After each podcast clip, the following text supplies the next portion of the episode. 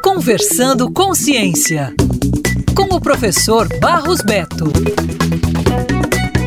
Um estudante de farmácia da Universidade de Fortaleza, Unifor, desenvolveu um medicamento de uso tópico, ou seja, aplicado sobre a pele, destinado ao tratamento de diversas feridas cutâneas e condições dermatológicas, incluindo psoríase e dermatites. O produto tem como base um estudo aprofundado da palma forrageira. Trata-se de um cacto facilmente encontrado na região Nordeste. A princípio, essa planta é usada como alimento para animais em tempos de seca ao mesmo tempo, revelou propriedades terapêuticas surpreendentes. O medicamento desenvolvido apresenta-se como um gel creme de toque seco, oferecendo uma alternativa promissora para o tratamento de queimaduras solares, feridas diversas, cortes, além de condições crônicas como psoríase e dermatite atópica. A inspiração para explorar as propriedades da palma forrageira veio da babosa, aloe vera, popular na região Nordeste. O estudo envolveu testes fitoquímicos e infravermelho da fração mucilaginosa, além de testes em vivo em animais com o produto final. Com a pesquisa, a farmácia cearense se destaca mais uma vez como um polo de inovação e pesquisa na área de saúde. Isso é pesquisa, isso é ciência, tecnologia e inovação, valorize sempre.